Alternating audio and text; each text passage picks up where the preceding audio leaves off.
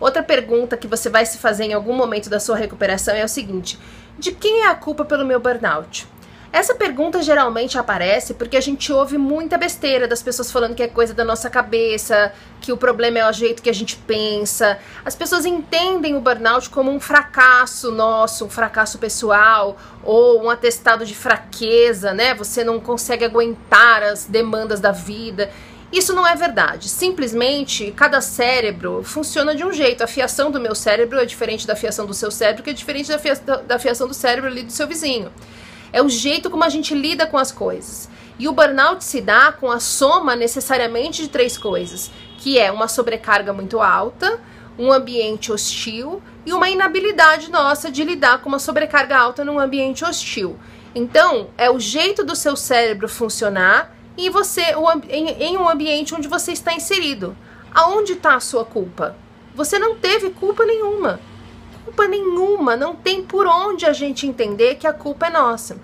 Por outro lado, quando a gente descobre que a culpa não é nossa, a gente tende a colocar a culpa nas outras pessoas. A culpa é do emprego que eu tinha, do chefe que eu tinha, da empresa onde eu trabalhava. A culpa é da economia do país, é do estilo de vida, é do Temer a culpa também não é deles. As coisas são como são. Eu não estou dizendo que o estilo de vida que nós temos hoje em dia é saudável. Eu não estou dizendo que o seu emprego era maravilhoso e nem que seu chefe era a melhor pessoa do mundo. Mas a gente não pode culpar a pessoa. Em primeiro lugar, porque foi uma escolha nossa continuar nesse emprego. O que precisa ficar muito claro é que uma pessoa que chega a um burnout, ela não chega por fraqueza, ela chega por excesso de força, por excesso de resiliência. A gente está fazendo o melhor que a gente pode o tempo inteiro. Uma pessoa que chegou no burnout não chegou à toa, ela chegou porque ela ficou lutando com todas as forças que ela tem durante muito tempo para fazer o melhor que ela pode. Tanto que ela passou do limite, passou do limite do corpo. Passar do limite do corpo não é culpa dela, ela não fez isso conscientemente, ela não tinha como fazer de outra forma. E se você fez o melhor que você pôde e não tinha jeito de você fazer de outra forma, como a culpa pode ser sua? Por outro lado, se a gente começa a colocar a culpa na situação econômica, no sistema de saúde, na empresa, no... isso daí é uma forma também da gente se eximir da nossa responsabilidade.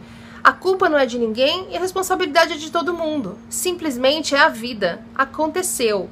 Não adianta você ficar pensando de, em quem é, de quem é a culpa, eu vou processar a empresa, o sistema de saúde é ruim. Vamos cuidar da nossa recuperação. A culpa não foi sua, mas a terapia vai ensinar você a lidar com essas sobrecargas, cobranças, pressões, expectativas das pessoas de uma forma que gere menos estresse para sua vida.